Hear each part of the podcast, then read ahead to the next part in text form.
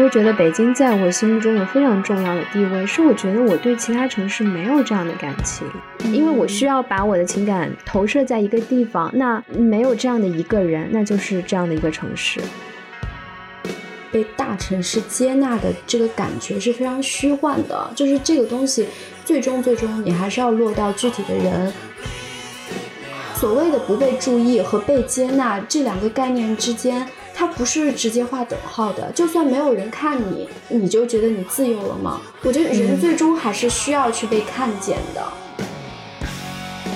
我就觉得这个城市对于我的身上遭遇的种种喜怒哀乐，它是不负责，它是不 care 的，它是一个非常客观的一个存在。就你要表现我就是你的一员，我觉得我对任何这种东西我都是存疑的，对某一个组织的价值跟它的荣誉，我都觉得与我无关，不是一种单纯的悲伤的情绪，这个呼愁是一种你承受了你所在的这个空间这座城市的种种的伤痕累累和它辉煌的过去以及它现在破败的这个现状，但是你依然以一种迫不得已的这种积极的乐观态度去面对。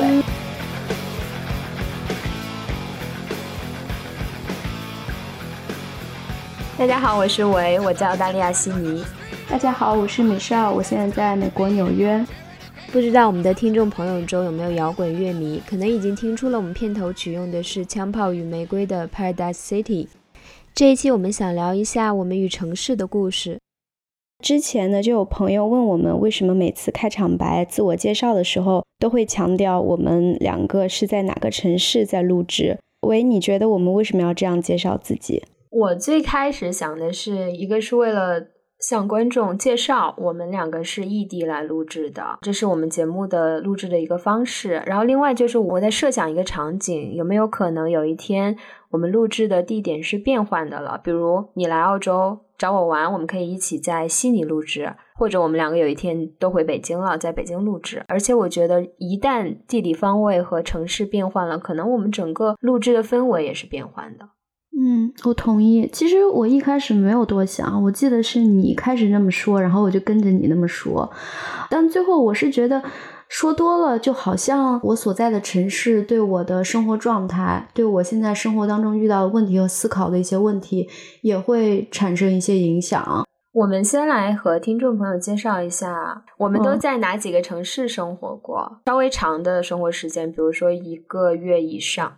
一个月以上也叫长了，几个月以上吧。OK，那我觉得最长的肯定是自己的家乡吧，像我就西安，后来就是最长就是北京，北京大概生活了十年，然后下来就是纽约，现在是两年。嗯，你还拉了一个上海吧？哦，上海大概啊四个月。波士顿，波士顿是一年，整整一年。嗯，哎，我觉得要是按照一个月来算的话，那我觉得土耳其也算，就伊斯坦布尔也算一个月多。在那儿那么长呢？对，因为当时那个算是一个 summer school，然后过去就在那边生活了一个多月。我最开始说一个月以上，我会觉得就是一个月的时间就可以区别于一般去旅行旅行，因为就可能一周以内或者一两周，所以我在想，可能一个月你已经算是没有那么浅的跟这个城市有一个接触了。对。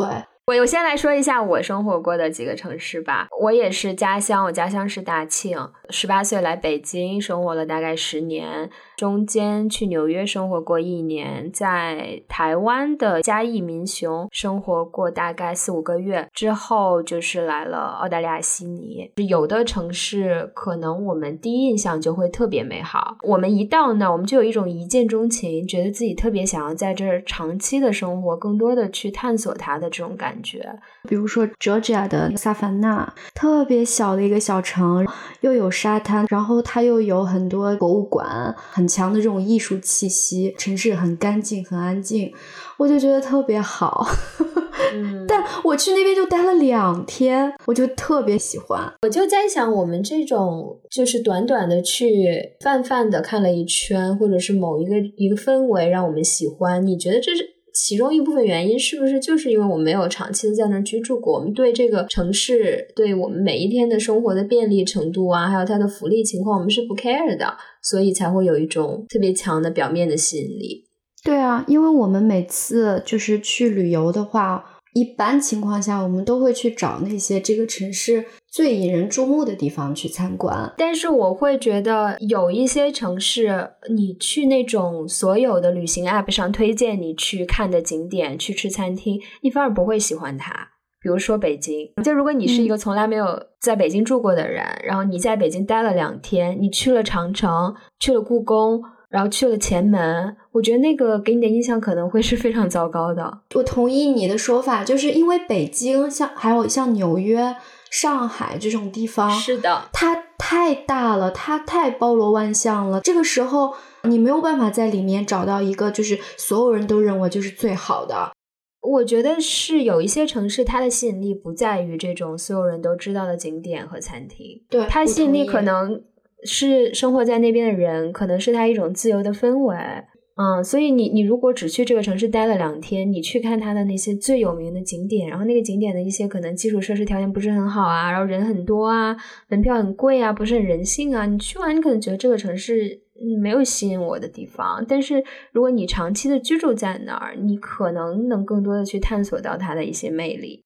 有没有这样的一些城市会让你觉得去之前对它有很多的幻想，结果去了之后觉得有点失望呢？北京算一个吧。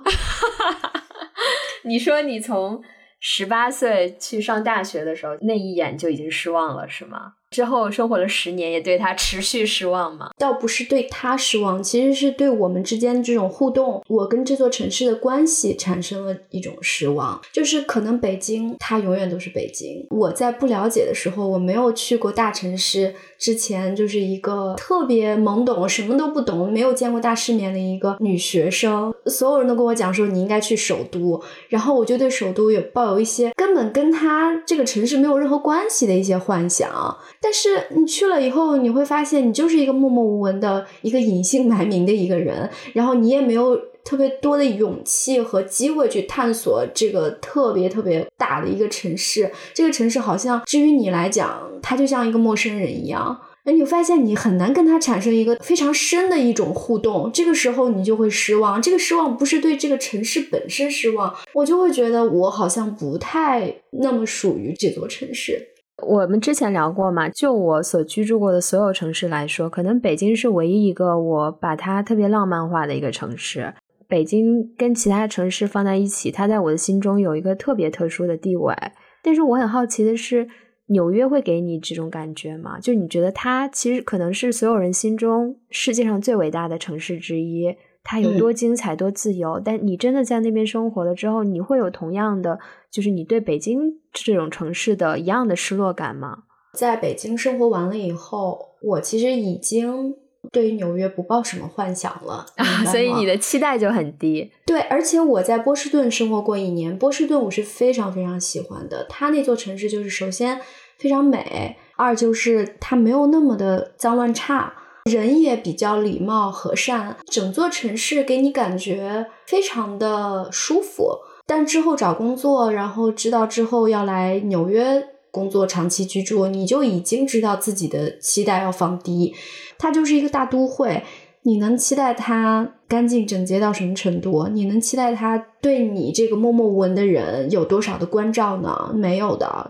听你这么讲的话，我觉得你对城市你喜欢的城市有几个要求，比如说要整洁、要安静、要每个人都很有礼貌、要每个人可能对你这个个体是非常尊重的。但是这些要求听起来就是和北京或纽约这样的城市它的魅力点是不相符的。就纽约跟北京肯定不是因为它整洁、每个人都很和善而有魅力的，它魅力可能更多是包容，什么样的人都有。它也可以包容那种脏乱差，对这种个体的关系，这种大都会可能对我而言，让我觉得在里面生活舒服的是没有人在意我怎么样。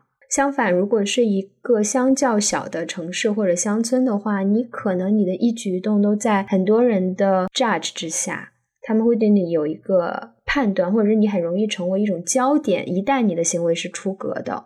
刚才就是你提到说，你觉得北京、纽约这种大都会，它会是一个更包容的状态，每个人都可以在其中过自己想要过的生活，其他人不会去评头论足。这种状态好像就会让人产生一种哦，我已经被这个城市所接纳和包容，因为没有人觉得我不被接纳。那我就觉得这种接纳感是一种真实的感受呢，还是一种大家自我的安慰和洗脑？所谓的被接纳或者是被排斥的这种压力，到底是来自于城市本身，还是说来自于你自己对自己的定位？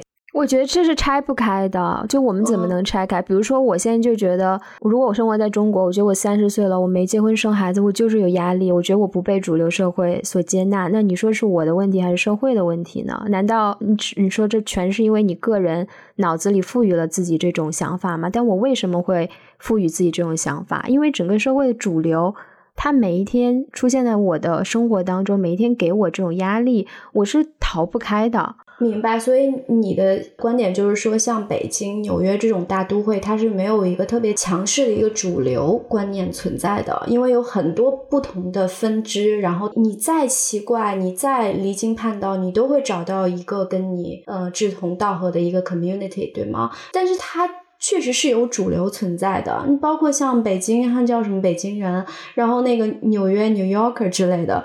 你知道吗？但是我觉得你还是你现在定义的这种北京人跟所谓的 New Yorker 也是一个非常单一的一个形象。我觉得我心中这些城市更接纳、更包容是相较而言的。但是你这个内部，我不觉得就是我在纽约，我是一个是 hippies，我就活得一定很开心，也不是这样的。因为你从你把范围放大，你从整个世界上来说，你就是一个亚文化的。一员，你不是一个主流的一员，可能你受到的尊重就是没有主流的多。但是，就是跟你生活在一个更小的城市相比，你生活在纽约，你可能就是会感觉到被接纳的感觉多了一些。在我看来，就是被大城市接纳的这个感觉是非常虚幻的。就是这个东西，最终最终你还是要落到具体的人。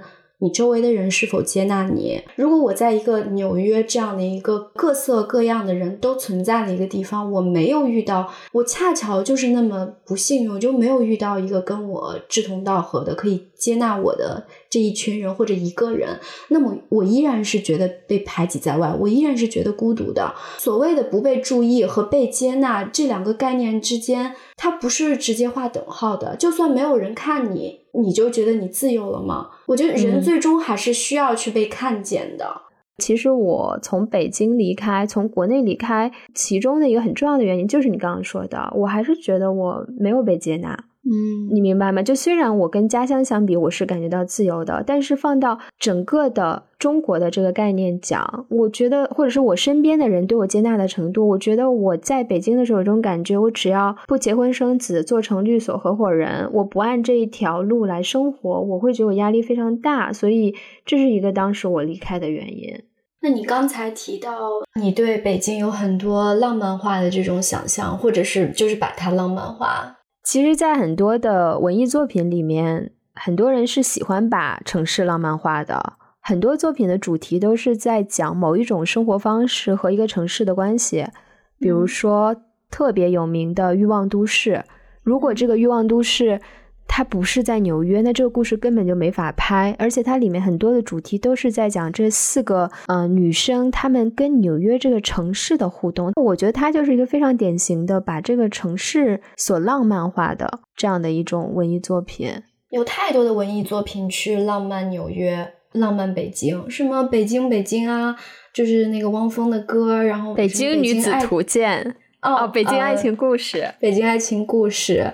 但我就觉得我是一个特别不那么容易把自己跟我所居住的这个城市产生连结的一个人。我就觉得这个城市对于我的身上遭遇的种种喜怒哀乐，它是不负责，它是不 care 的，它是一个非常客观的一个存在。但在你的这个生活里面，反而是相反的，你会把自己的生活中发生的很多事情跟这座城市相连接。这个连接可能不是这么的直接，但它一定会有一点点的这种投射。就是这种投射可以类比于我们之前聊过的音乐跟我们生活经历的关系。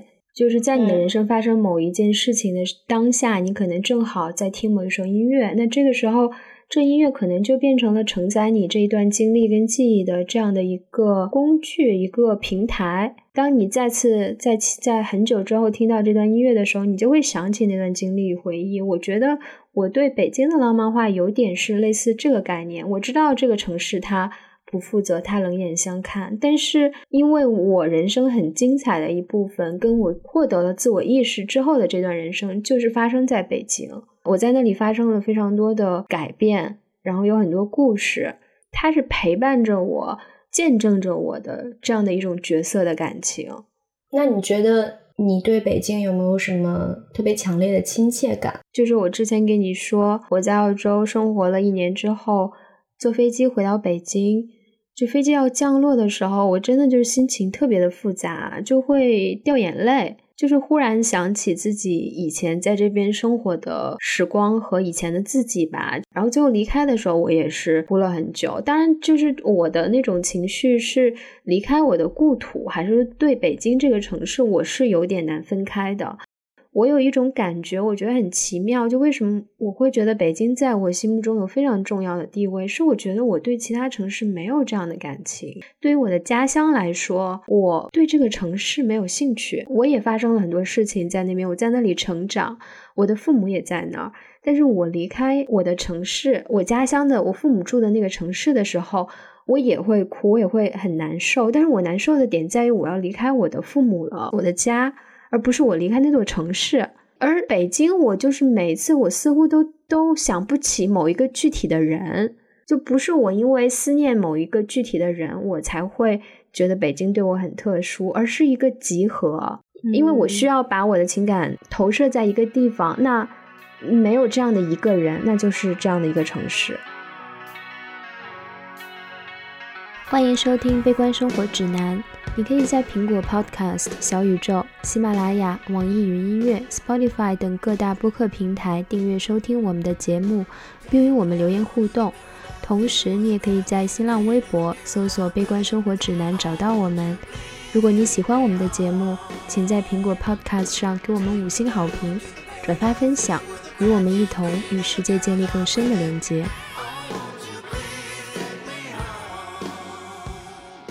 我其实从小对于城市这个概念是有一种是一种惧怕感的，因为虽然我说我老家是西安的，我是西安人，但其实我在西安的成长经历十几年，将近二十年，我其实生活在西安的郊区，郊区跟城市的这种差别是非常大的，一年当中我都进不了几次城，就进城是一件非常 fancy 的事情。我对于进城这件事情就抱有一种，呃，非常好奇。然后你对一件好奇又听起来非常 fancy 的事情，你就会天然有一种紧张。我就是一个特别土、什么都不懂的乡下小孩儿，就是城里面的所有的事情对于我来讲都是那种又新奇又害怕的那种状态。所以我对于城市从一开始的那种儿时的记忆，就是一种想要想要窥探，但又想要远离，因为它已经不在我的那种舒适区里面。当我就是之后来到北京，大部分时间也都是花在校园里面，就是待在自己的舒适区里面，很少就出去去探索。包括之前我跟你讲过，有一次走到那个建国路大望路那片，我看到那个摩天大楼，我就觉得天呐，这真的不是我的生活。工作之后，你真的在那个摩天大楼里工作了呢？你不会有一种？我以前觉得无法靠近的这种城市生活，我现在真的就是过上了这样的生活的这样一种感受吗？对，你会觉得哦，原来这也不过如此。但同时，你还是会觉得，终究有一天我要摆脱这些，我要离开这一切，就是城市的这种元素，我要回到一种所谓我自己的那种像桃花源一样的地方。这个地方一定不是一个城市，它一定是一个非常安静。非常落英缤纷，然后就是属于我自己可以全身心的放下的一个空间。我觉得这真的是跟童年的经历有关。我觉得你内心因为从小的这种经历，会觉得让你有归属感的地方，就是你来自的一个地方，而你不属于城市，你在城市只是暂时落脚。就是很多人问我，哎，你哪儿人？我说我西安人，我都会有一点，哎，我是西安人吗？就是我脑子里面一直有一个隐隐约约的问号，就在问我说，你是真正的西安人吗？很多西安人津津乐道的事情，我可能到很久很久之后我才尝试过。包括我对于西安人的身上的一种就是所谓的 stereotype 也不是很喜欢。我特别明白，我我记得咱们俩之前也讨论过这个问题。你会觉得自己对任何一个集体、一个城市都没有那种我属于他的感觉吗？很少，我很难就是非常自豪、非常确信的，是的，说，哎，我是我是哪哪哪人，甚至说我加入了一个团体，这个团体是一个，比如说打桥牌的，你会用这个东西，一个 community 的一个社团的一个标志贴在自己的标签上，就觉得我确信我就是来自那儿的。但是对于城市或者说工作以后这种集体的概念，我是很难有这种确信。对，因为我们之前聊过，我们俩都觉得对大学没有什么归属感，就我们不愿意直接说哦，我是北外人，或者北外校庆了，北外发生了什么新闻，我们可能也没觉得哦，我一定要转，因为我们觉得好像没有什么那么深的感情在，然后。我工作之后，我的工作单位可能是在中国的法律圈里说出来是挺响亮的哈。然后他每次获得这个奖那个奖，我也觉得我不自豪，就是有一种干我屁事的感觉。然后在澳洲工作两次，包括现在新加入了公司嘛，他就有很多培训，就要讲我们公司价值。其实我坐在里面真的如坐针毡，我就 你知道吗？就你要表现我就是你的一员，我觉得我对任何。这种东西我都是存疑的，对某一个组织的价值跟他的荣誉，我都觉得与我无关。对对对，我也是。我觉得我跟你是在这一点是完全契合的。我就觉得一个组织、一个团体，对于我来讲就是非常虚幻，就是非常分散的。它还是里面的每一个个体为主的。如果里面的这个个体跟我来讲是相对独立的，那这个组织作为一个整体又。多深的粘合度呢？我是大打问号的。我从我的感受来讲，一方面是我觉得我永远都挤不进所谓的主流，嗯，就是我总觉得我跟周围的人格格不入，或者就是 out of place。我觉得我不属于这儿。就他们说的，我有很多不赞同。但是你在集体里，你必须去顺从某些东西。我经常会觉得我不想顺从，我也。没有能力去顺从，或者在这个组织根据他的规则去达到一个非常优秀的这样的一种状态，我觉得我达不到，所以我就会觉得我跟我不想归属于他。然后我还想跟你分享的一个点是，就我刚才提到说，如果别人讲说俺们西安人又怎么怎么，就是讲起来就特别自豪，我都会觉得尴尬，我都会觉得赶紧让我找个地方钻进去吧，特别不好意思。有很多明星。他老家可能是西安的，比如说什么闫妮，还有郑钧儿，我就特别怕看到他们那种节目里面，主持人问到说：“哎，那你是西安人，讲讲西安人什么什么什么，然后你们西安有什么特点，什么小吃什么的，我都会赶紧快进跳过这一段，我就听完全明白。你想我经历的什么？东北人这三个字，我非常害怕，因为。就你说的这种所谓的明星或公众人物，每次提到东北的时候，那个刻板印象太强了，我会很抗拒。很多情况下不想承认我是东北人，因为我觉得我跟那个刻板印象完全不一样。嗯，对归属感也有一方面，我觉得我没有归属感的一个原因，是因为我觉得我对不上东北人的刻板印象，或者甚至我不赞同、我不喜欢那些刻板印象，我想要极力的撇清。明白明白，很多时候大家在我面前说的西安人啊什么都是好的，就是虽然坏的人家也不会当面说，人家就会说，哎，那你们西安人，西安吃的多好吃啊，然后那个就像你刚刚说什么，呃，有文化啊，什么摇摇滚精神，我都会觉得你别说了，我不想听，跟这种所谓的冒充者综合症有一点像。就即便说西安人是这样，西安人大部分是这样，但我不是这样。没有，我是觉得就是这种关于你从哪儿来，其实对现代社会来说是越来越复杂的一个问题。嗯，因为如果我从哪儿来只是指我最开始的家乡，那我在我的家乡只生活过十八年，而那十八年我可能是非常没有自我意识的，因为还是一个青少年。而我人生中价值观形成最重要的那段经历，可能不在我的家乡。所以，每当别人问你从哪儿来，我很不愿意讲我从大庆来，是一个东北城市，因为我觉得我一下子就在别人脑海中形成了一个印象，哦，他是一个东北人，That's it。嗯，那我之后的人生，你有时间来了解吗？还是你用“东北人”三个字已经概括了我？我会有这样的一种担忧。我们两个都是对于自己家乡。属于一种家乡在自己身上那种印记，好像没有那么的深。也许有，比如说我可能说话口音，喜欢吃的东西，当然会有一些影响了。嗯，但是呢，我就觉得对于这座城市，对于家乡这座城市，你不能说不爱，但是那种深刻的情感，那种意，那种好像永远都要这种游子一定要听着这种故乡的召唤要去回去的那种状态，好像没有。这个其实跟很多人这种经历。和情感是相左的，是不一样的。你说到这儿，我有另一个角度，就是我其实会觉得有一些愧疚，我没有正眼看过我的家乡。我在很长时间，真的 真的，就是我没有 去认真的了解过我的家乡。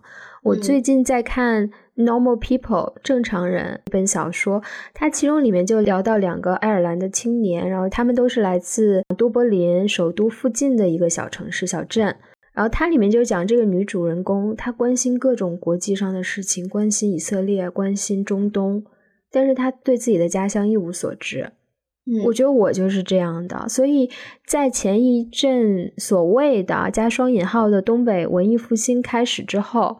就出了很多文艺作品嘛，那个班宇啊、双雪涛啊，他们其实我去看他们的小说，我会有一种很感动的感觉。我觉得他们就是根植于自己的家乡来书写，他们没有逃避它。我觉得我一直在逃避，因为我知道我的家乡有很多问题，我能感到东北的城市的那种萧瑟、那种落败、那种人的状态，我能感觉到那种。负面的东西是我不想要去承受、不想要面对的，所以我选择逃离。但是，当我看到这些东北作家去用这些非常带有关爱、带有共情的这种情感去书写自己的家乡的时候，就即使他很凄凉，但是他们有勇气面对他，我会觉得有点感动，或者自己觉得有点愧疚。讲到这个讲述自己家乡或者以自己家乡为背景来进行文学创作的这个角度，我想起了我之前。在读那个贾平凹的《废都》，我就会，嗯，我那个写的是西安吗？对对对，他讲废都嘛，废都就是西安嘛。哦，OK，我不否认那个贾平凹是一个特别好的作家，然后他的很多作品也都非常棒。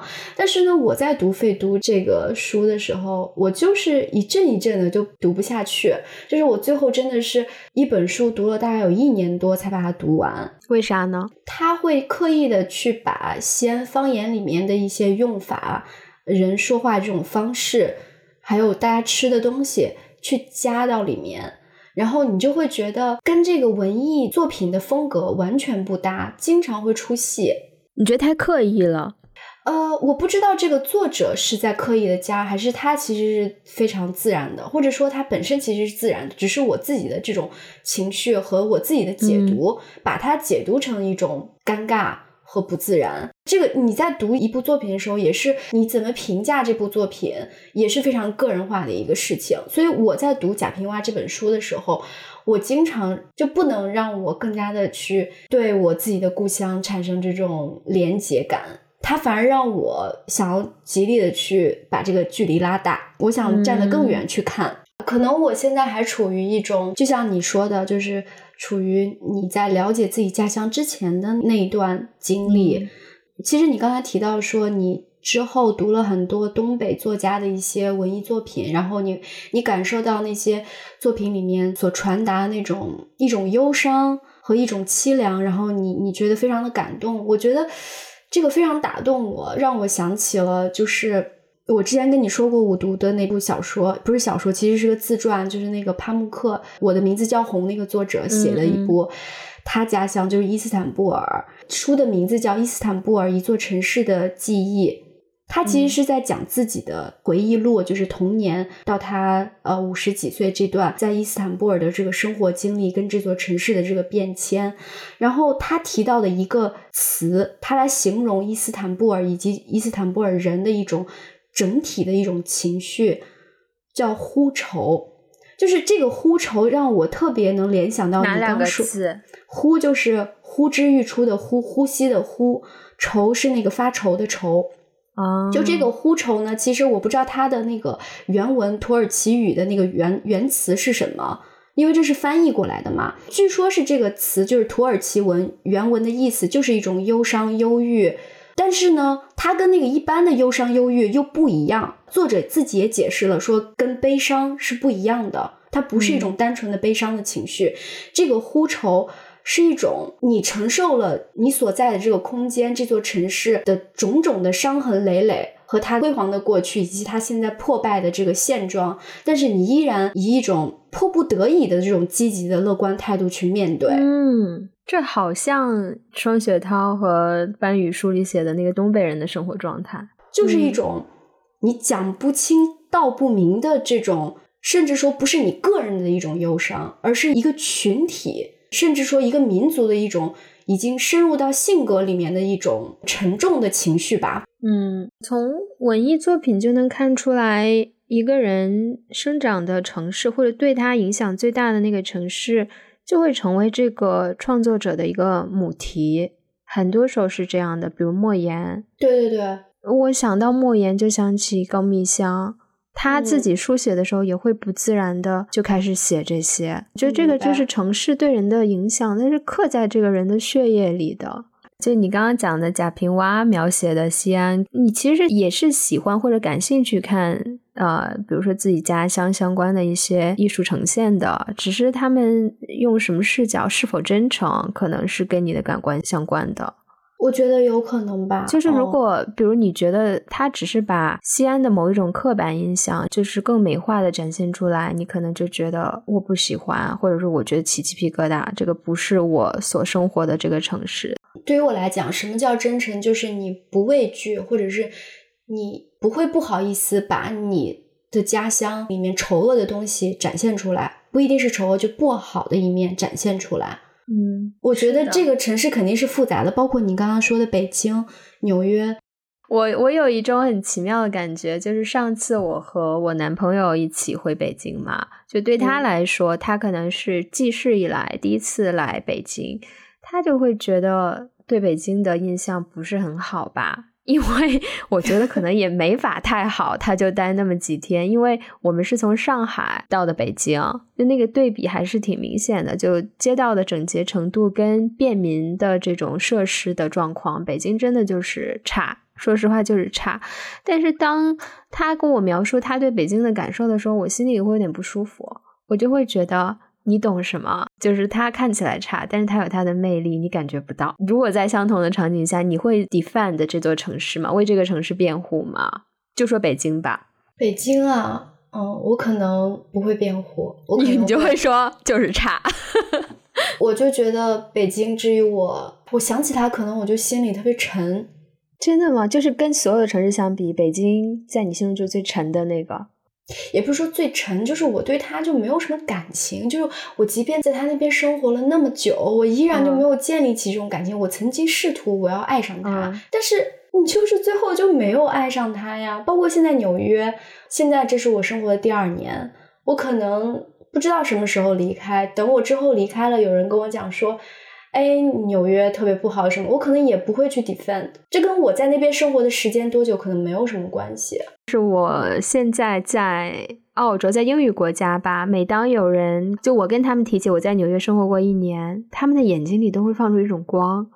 就是哇，太酷了！说你感觉怎么样？是不是纽约特别棒？然后这个时候我就会有一种压力，我就是必须告诉他们哦，纽约太精彩了，我好喜欢它。但说实话，我对它跟你一样没有感觉，我就会有这样一种压力，我就会必须讲说，哎，它确实太精彩了，我可以去百老汇看秀啊，然后有很多街头艺术家呀，然后什么博物馆啊。这这其实就是刚才刚开始我们聊的那个。我在纽约了，我要被这座城市接纳。我第一步是先爱上这座城市啊！第一印象我就是不喜欢，那别人就会觉得啊，你竟然不喜欢纽约，那我肯定就成了一个异类，我肯定就被排除在外了呀。我觉得就是这种对北京、纽约这种大城市，你你活在这个城市中，你应当有什么样的生活状态？你应当对这个城市有什么样的感情？就是这种压力，我觉得跟这两个城市应当具有的这种包容是相悖的。我觉得符合这两座城市精神的，比如你说起北京人跟纽约人，其实它应该是一个你没办法去描述的，没有一个具体的面向的这样的一种形象。对啊，但是你没有办法去引领或者掌控大多数人觉得这个城市应该是什么样。但是，就是我在想，就是回答那个非常难的问题，Where are you from？其实我心里有一个答案的话，我会愿意说是北京。你会有一种 I don't deserve it 的感觉吗？我不是因为我不 deserve 成为一个北京人，而是我不想成为一个北京人。天啊，你这是跟我相反的，我就会愿意想成为北京人。如果说我很自信的讲说我是北京人，或者对方。如果跟我讲说，哎，我是北京人，那我可能第一反应说，一，首先这个人在财务上肯定是不错的，嗯，没有说是变成北京的边缘人；二是他对北京非常非常的熟悉，就是哪条道走哪走哪都非常熟悉。你知道吗？我在北京待了十年，东南西北的方向我都分不清，我也分不清。你印象中北京人就是老北京的意思是吗？北京户籍的这群祖辈生活在这儿的人吗？不不不不，就是说你对这座城市的了解肯定要到一定程度。我觉得我完全，如果是你这个标准的话，那我是不能称自己是北京人的。但是 我刚刚讲称自己是北京人。因为我和你的标准不一样，我不会觉得那样的人就是北京人，就是就可能跟我前面说的是相关的。我就对北京有一种浪漫化的这种感觉。我相反觉得那些在北京租过房子，在北京居住过一段时间，在夜晚可以穿着拖鞋去路边吃烧烤摊，然后在那边奋斗过、辛苦过，跟北京这个城市有过一些发生过一些很美好的记忆的这样的人。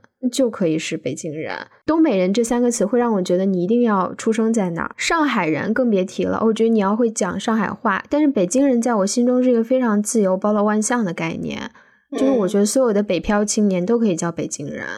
明白。就是如果我们硬要往我身上贴一个标签的话，我愿意让别人了解到我的是我在北京生活的十年发生的事情。嗯，明白。那回到我刚刚的问题，那你你觉得是哪个城市是现在让你觉得最有感情的呢？我真的找不到，我每次都会觉得下一座城市，嗯，下一次可能会更好。你觉得会有这样一个地方吗？就你还是有美好的幻想的吗？对一个你可以称之为家，然后你对它非常有感情的城市？我不知道。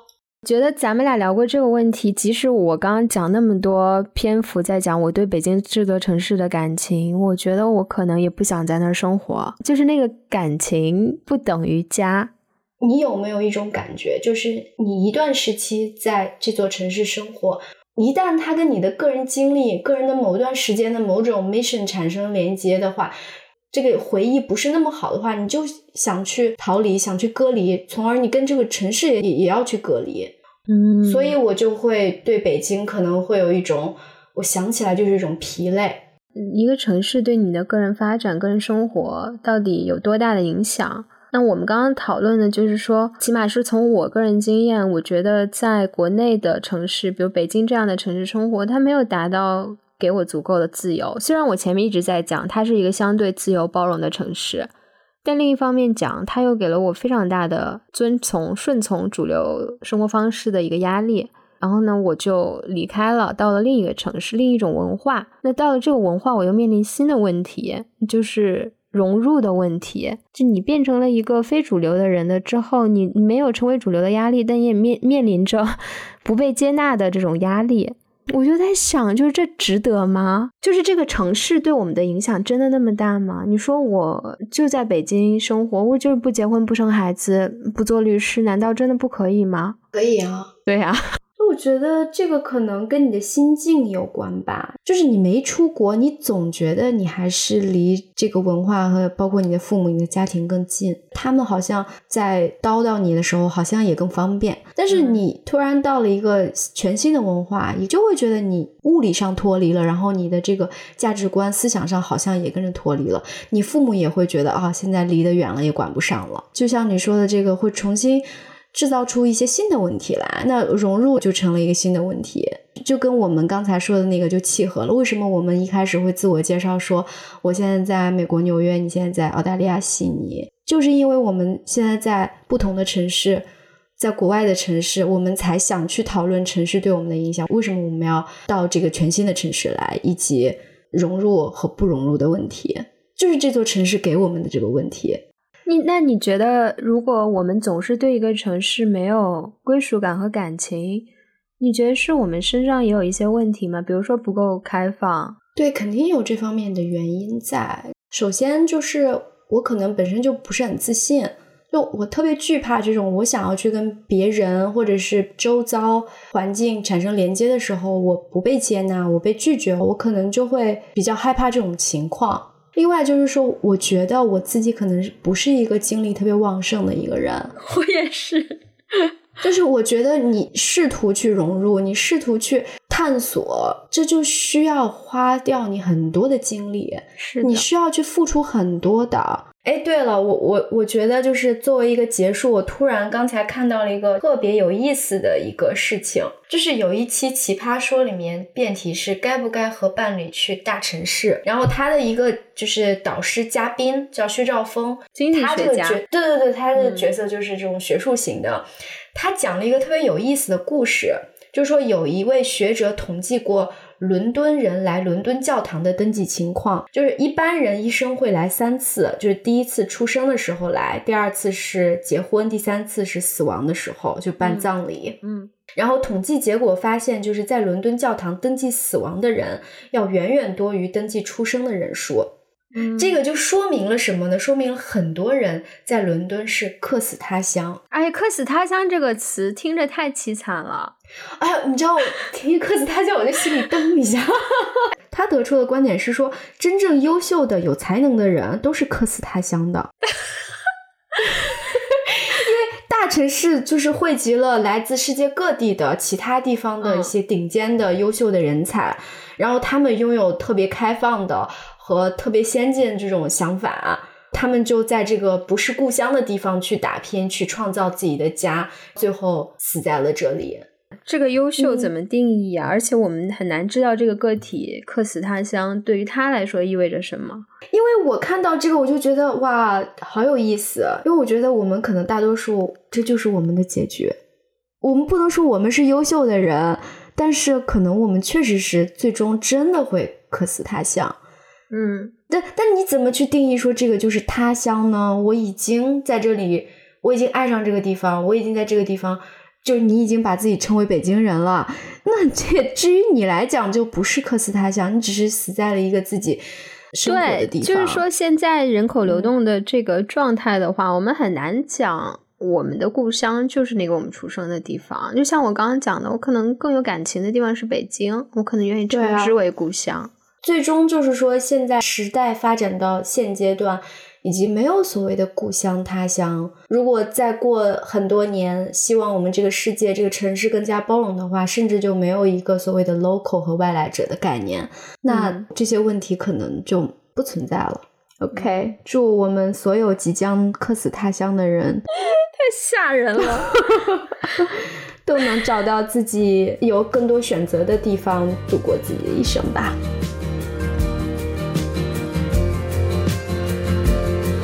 sanggup